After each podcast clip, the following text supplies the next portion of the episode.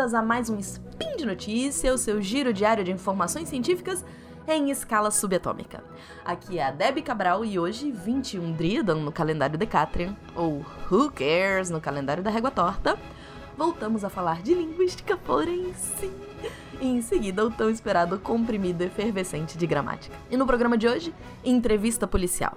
E o comprimido, as reticências. Spin de Notícias! Speed Notícias.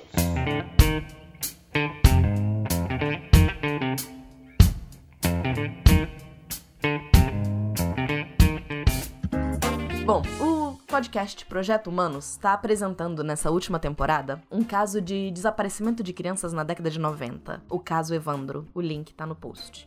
Com maestria de narrativa, o Mizanzuki apresenta o desenrolar da trama judicial que inclui vídeos e fitas que contém confissões do suposto assassinato da criança. Ouvir essas fitas, gente, não é para todo mundo. É bem pesado. Uh, confesso que eu fiquei enjoada, eu queria vomitar quando eu ouvi. Mas como tem tudo a ver com o que eu ando estudando por aqui, eu resolvi dar meus pitacos. Como acadêmica e divulgadora científica, principalmente, eu não posso simplesmente jogar uma análise aqui sem explicar no que, que eu tô me baseando para fazer essa análise. E o texto ia, começou a ficar gigantesco. Então eu resolvi dividir esse meu comentário sobre o caso Evandro, sobre o caso Evandro em alguns spins e textos. Tomara que dê certo. Eu acho que pode ficar melhor, porque aí depois de tudo pronto, quem quiser acessar só uma parte e não outra parte tem como. Enfim, vamos lá. É, eu queria lembrar que eu estou estudando no Reino Unido, então algumas das comparações que eu vou fazer, obviamente, serão com o que já foi feito por aqui com relação a entrevistas barra interrogatório de suspeitos. E se você é policial e tá me ouvindo, por favor, eu ia adorar se você entrasse em contato comigo. Seria muito legal poder conversar com alguém que vive essa realidade no Brasil para saber melhor como que funciona. É... Bom, vamos lá. Outra coisa que eu queria pontuar é o peso da palavra interrogatório. É, vocês viram que eu chamei de entrevista policial. A palavra interrogatório, até muito. Rec... Bom, vamos lá, vamos, vamos, vamos, vamos falar um pouquinho de história. Até muito recentemente, o que importava era conseguir uma confissão. Essa afirmativa ela é válida no Brasil, ela é válida aqui, ela é válida, enfim, infelizmente ela é válida em muitos lugares. O delegado da Polícia Civil, Wellington de Oliveira, treina policiais. E ele escreveu um manual de técnicas de entrevista e interrogatório. E aí ele diz, abre aspas, até o início do século XX, o abuso físico era um método aceitável, se não lícito, de se obter uma confissão, por meio de técnicas de privação de água e comida, luzes ofuscantes, desconforto físico e isolamento por longos períodos. Espancamento com mangueira de borracha e outros instrumentos que não deixam marcas eram frequentemente admitidas em juízo, contanto que o suspeito assinasse um documento dizendo que a confissão tinha sido voluntária. No material que eu tive, da aula que eu tive com a professora Michelle Aldridge, que eu já falei dela no, no outro spin, ela coloca que essa prática aqui no Reino Unido durou até meados da década de 80, o que seria bem próximo da época em que se passa o caso Evandro. Eu falei aqui, juntei o caso Evandro, mas é porque a gente tem o histórico da ditadura militar até meados da década de 80 também. E você tem um resquício disso, você não muda toda uma cultura policial do dia pra noite, né? Então existe ainda, na época em que se passa o caso Evandro, um resquício muito. Não diria nem resquício, ainda é um comportamento muito forte, ainda era muito aceitável tudo isso. Bom, muitos policiais hoje têm tentado se distanciar então do conceito de interrogatório, exatamente porque ele remete a esses eventos de violência e excesso de controle e poder por parte da polícia. O... Tem um pesquisador que chama Shuey, Roger Shuey, uh, ele é americano, ele destaca algumas características que seriam próprias do interrogatório. Abre aspas. Interrogadores usam amplamente seu poder. Eles desafiam, advertem, acusam, negam e reclamam. São mais diretos. Demandam e dominam. Perguntas abertas não são frequentes e perguntas que testam a veracidade tendem a virar desafios que geralmente indicam descrença no que o suspeito está falando. Fecha aspas. A tradução foi minha, tá, gente? Apesar dos tempos sombrios que a gente vive hoje, essa não é uma imagem boa para os policiais. O Reino Unido criou então o PACE, P-A-C-E, Police and Criminal Evidence Act, uma reforma que dá mais direitos aos suspeitos. E essa reforma levou ao desenvolvimento de melhores treinamentos para os policiais. O link, para quem se interessar, tá nas referências também, o link do PACE. O que a gente tem no Brasil que assegure, então, uma entrevista em que os suspeitos não sejam torturados? O Código de Processo Penal. O código ele foi criado em 1941 no entanto, o artigo 185 do capítulo 3 do livro 7, que é o que fala de interrogatório do acusado, ele só foi incluído em 2003. Muito, muito, muito recentemente, eu diria. Ainda assim, ele não é específico para policiais, ele é feito para juízes. E na parte que trata do inquérito policial, o código indica, abre aspas, ouvir o indiciado com observância no que for aplicável no disposto desse artigo que eu falei. É, desse artigo não, de toda a parte do capítulo 3 do título 7, tá? ênfase na parte no que for aplicável. Na hora que eu tenho no que for aplicável, isso também abre espaço para outras coisas. Mas vamos lá, eu não tô analisando a escrita do código. Bom, no Reino Unido, como eu disse, a reforma levou a uma tentativa de uniformização nacional da entrevista policial. E aí, em 1993, existe, é, foi criado uma estruturação de cinco passos para entrevista, de um, um, treinamento que chama PEACE, de paz mesmo, P-E-A-C-E. Cinco passos, cada letra seria um dos passos. Na tradução, obviamente, a gente não vai ter tão bonitinho o, o PEACE. Mas vamos lá. O primeiro passo é de planejamento e preparação. Essa parte deve acontecer antes da entrevista em si, tá, gente? com toda a investigação policial. A segunda parte seria de engajamento e explicação, em que você deve deixar claro para o suspeito e para o advogado o porquê dele estarem ali. A terceira parte de explicação, esclarecimento e até desafio um, do que está sendo dito é a parte efetivamente da entrevista. Ou seja, um, um parênteses aqui. Esse desafio, a gente quando a gente transforma de interrogatório para entrevista, a gente não tá dizendo que é para ser bonzinho com suspeito, com, com um com um criminoso, né? Porque essa é a ideia que algumas pessoas vão ter. Não é isso. É tratar a pessoa como suspeita e não como criminosa. É, a parte 4 é o fechamento, closing da entrevista. E a quinta é a avaliação, que seria feita depois da entrevista. Então são cinco passos de entrevista que na verdade não são só sobre a entrevista. Vai desde o planejamento com a investigação do que que você quer descobrir com aquela entrevista para uma avaliação posterior do que foi dito no Brasil. E no Brasil, de novo, além do que está no Código Penal, existem manuais de técnicas de entrevista e interrogatório, mas nada a nível nacional. Não encontrei. Por favor, se alguém souber, me corrige, me manda. Eu vou adorar saber e analisar e estudar isso. O que a gente tem hoje é o Código Penal. Então, ah, a nível nacional. E o Código Penal diz, na parte do inquérito policial, no artigo 6 Logo que tiver conhecimento da prática da infração penal, a autoridade policial deverá, aí tem vários itens, eu vou colocar só dois aqui para vocês, ouvir o ofendido e ouvir o indiciado. Na parte do ouvir o indiciado, é a parte que eu disse que tem com observância no que for aplicável do disposto do capítulo 3 do título 7 desse livro, devendo o respectivo termo ser assinado por duas testemunhas que lhe tenham ouvido a leitura. É, ou seja, na parte do inquérito policial, para ouvir o indiciado, você tem que se referir à outra parte do Código Penal, que é esse um, capítulo 3 do título 7. Essa parte é a parte do que se refere ao juiz, certo? É um, um é o, o, interrogatório do juiz. Mas tudo bem. Então vamos lá. O que, que diz o artigo 187 desse capítulo? O interrogatório será constituído de duas partes: sobre a pessoa do acusado e sobre os fatos. Isso quer dizer que você tem uma primeira parte em que você. Vou, vou ler exatamente, abre aspas. Na primeira parte, o interrogado será perguntado sobre a residência, meios de vida ou profissão, oportunidades sociais, lugar onde exerce a sua atividade, vida pregressa, notadamente se foi preso ou processado alguma vez, e em caso afirmativo, qual o juízo do processo, se houve suspensão condicional ou condenação, qual a pena imposta, se a cumpriu e outros dados familiares e sociais. Na verdade, essa é a primeira parte que talvez seja equivalente ao engajamento lá em cima do, do, dos passos do PIS uh, em que você conhece um pouco melhor quem é aquela pessoa que está ali. Na segunda parte será perguntado sobre, e aí você tem oito itens uh, indicando tópicos específicos para serem perguntados. Então, uh, deve ser perguntado sobre. Item 1. Ser verdadeira a acusação que lhe é feita. 2. Não sendo verdadeira. Se tem algum motivo para que alguém atribuísse essa culpa, a, a, essa acusação a essa pessoa. Se conhece a pessoa ou pessoas a quem deva ser imputada essa prática do crime. Se não, é, não foi ele, ele conhece alguém que pode ter feito? Seria isso.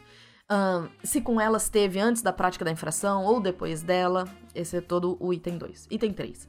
Onde estava ao tempo em que foi cometida a infração? Teve se, e se teve notícia dessa infração? 4. As provas já apuradas, ou seja, perguntado sobre as provas já apuradas. 5. Se conhece as vítimas e testemunhas. Um, desde quando? Se tem o que é legal contra elas. 6. Se conhece o instrumento com que foi praticada a infração ou qualquer objeto com que se relacione e que tenha sido apreendido. O 7. Uh, todos os demais fatos e pormenores que conduzam à elucidação dos antecedentes. 8. Se tem algo mais a declarar em sua defesa. Lembrando ainda que o Código Penal também deixa claro que o interrogatório deve acontecer na presença do advogado e que o acusado tem direito de permanecer calado. Tendo tudo isso como preâmbulo, como que a linguística se encaixa nisso tudo aqui? Infelizmente, numa avaliação de 2000, alguns pesquisadores perceberam que a implementação das estratégias do PIS aqui no Reino Unido ainda é um processo ainda não é completamente eficiente, porque não teve muita mudança no comportamento dos policiais. A ideia do good cop, bad cop, do policial bom e policial mau, ainda permanece em vez de um open mind cop, né, um policial de mente aberta.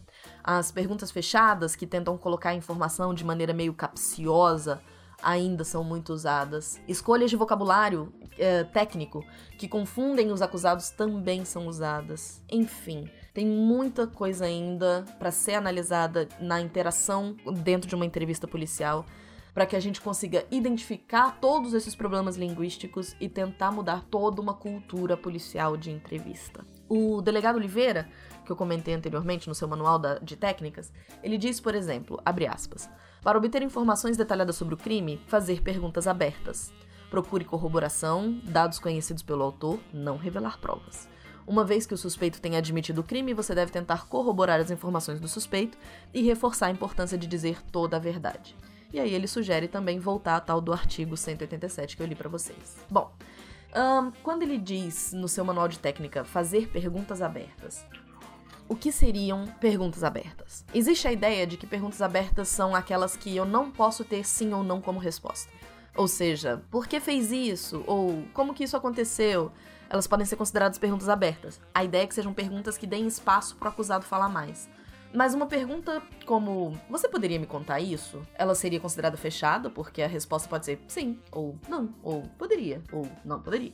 Na verdade, ela pode até dar mais espaço para a pessoa falar, porque eu vou estar tá sendo. Ela tem um, quê de polidez, de eu estar tá sendo cortês com aquela pessoa, e aí ela pode, inclusive, enfim, querer se querer falar mais. Então, essa ideia de perguntas abertas e fechadas é um pouco complicado uh, limitar né, o tipo de pergunta aberta e fechada. E se a gente for voltar lá no artigo 187 indicado, você tem lá perguntar se é, sobre ser verdadeira a acusação que lhe é feita. Se você simplesmente transforma esse item 1 em uma pergunta, você vai perguntar: é verdade isso? E a resposta pode ser sim ou não. Uh, e na verdade é isso. Você quer ouvir mais do acusado. Então ele só. É verdade isso? Não. Ele respondeu. E, e, e você não tem mais de onde tirar informação. Não, uh, item 2. Não sendo verdadeira, se tem algum motivo particular a que atribuí-la. Se conhece pessoas ou pessoas a quem deve ser imputada a prática do crime. Transformando isso em pergunta viraria: Você sabe de algum motivo que teriam para incriminá-lo? Sim ou não. Você conhece a pessoa que cometeu o crime? Sim ou não. Percebe? A, a formulação da pergunta ela precisa abrir espaço para que a pessoa fale mais. E essa consciência linguística não é todo mundo que tem. Um, enfim, a gente. Eu, eu, não vou passar item por item. No texto que provavelmente vai ser escrito, eu vou colocar esse spin em formato de texto também. Uh, e aí vocês podem dar uma olhada em cada um dos itens do, do artigo, tá? É, bom, o professor Heffer, ele estuda linguagem em tribunais. E ele fala, em vez de falar pergunta aberta ou fechada, ele fala de propósito das perguntas. Para ele existem três tipos de pergunta. A pergunta que só quer confirmar uma informação, a que quer especificidade a respeito de alguma informação e as que pedem uma narrativa. É, eu falei um pouco sobre isso no spin que eu trato de situação. testemunhas em situação de vulnerabilidade, se eu não me engano é o 398. A escolha de cada uma dessas perguntas, ela pode parecer aleatória ou ela pode parecer talvez não importante, mas ela indica não só o propósito de cada pergunta, mas o nível de controle que o advogado vai ter sobre a informação extraída. E aí eu queria fazer aqui um paralelo com a entrevista policial.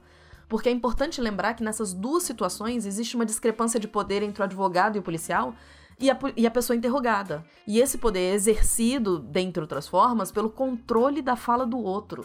Quanto menos espaço eu dou pro outro falar, mais controle eu tenho. É esperado, por exemplo, que o advogado de acusação interrompa se o suspeito estiver fugindo do assunto. O inverso dificilmente acontece. Da mesma forma, um suspeito não vai interromper um policial para contar sua versão da história. Pode acontecer, mas ele vai ser muito provavelmente repreendido. Assim como a gente pode ver no episódio 10 do caso Evandro, uh, nas fitas do, do, das defesas, os advogados de defesa eles dão mais espaço para que os seus clientes falem porque pode ser importante deixar eles contar o lado da história. Ainda assim, a gente consegue ouvir algumas interrupções e direcionamentos de perguntas pedindo algumas especificidades. Existe, assim, um cálculo talvez não muito consciente, mas certamente treinado de que tipo de pergunta deve ser feita e a ordem que elas devem seguir. É, mas essa análise, isso vai ser parte da análise especificamente que eu vou fazer mais pra frente, prometo.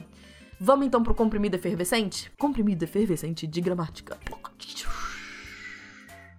Esse comprimido ainda tá pensando no caso Evandro. Eu vou me deter um pouquinho na questão das reticências, que foi um dos pontos que chamaram a atenção do Mizanzuki. Como apontado por ele, a gente tem uma diferença de representação na escrita da forma como foi falado. Ele chama atenção para quando ele faz a análise das fitas, para a entonação de um ponto que um ponto final daria ou que uma reticências daria numa das falas da Beatriz. Então vamos lá, para que, que serve uma reticência? Quando a gente termina a nossa fala, pra gente indicar pro outro que, eu ter, que você terminou em uma declaração, a gente abaixa o tom de voz. Viram o que, que eu fiz? Abaixa o tom de voz. E isso costuma ser simbolizado pelo ponto final. Quando a gente não baixa, é, a gente dá, o, dá a entender o outro que a gente vai continuar a fala. O Abreu, ele uh, tem uma gramática muito boa, inclusive, que tá aí nas referências. Ele diz, abre aspas, quando, quando a gente faz isso, quando a gente não baixa o tom, a gente deixa, aspas, o interlocutor em suspenso, esperando uma continuação.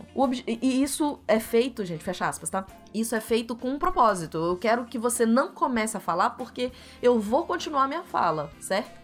Algumas vezes eu posso simplesmente usar isso para deixar sugerido o que eu tô querendo dizer, certo? É possível.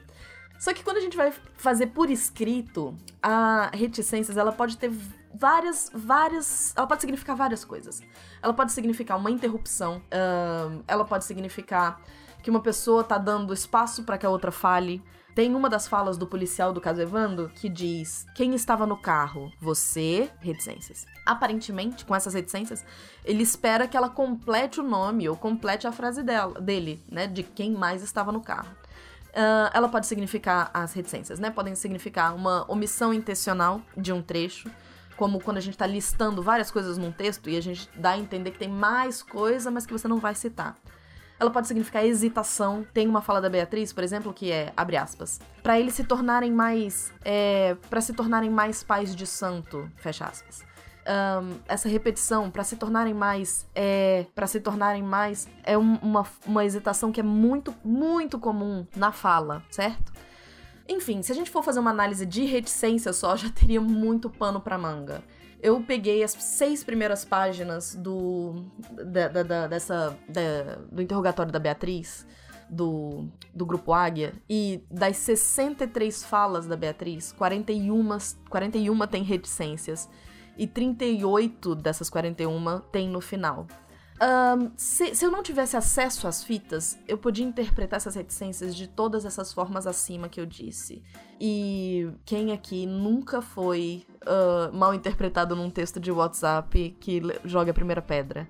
A gente sabe o quanto um, pausas e, e entonação importam quando a gente tá lendo, né? Pra que tenha uma, uma resposta mais, mais precisa, uma, uma interpretação mais precisa.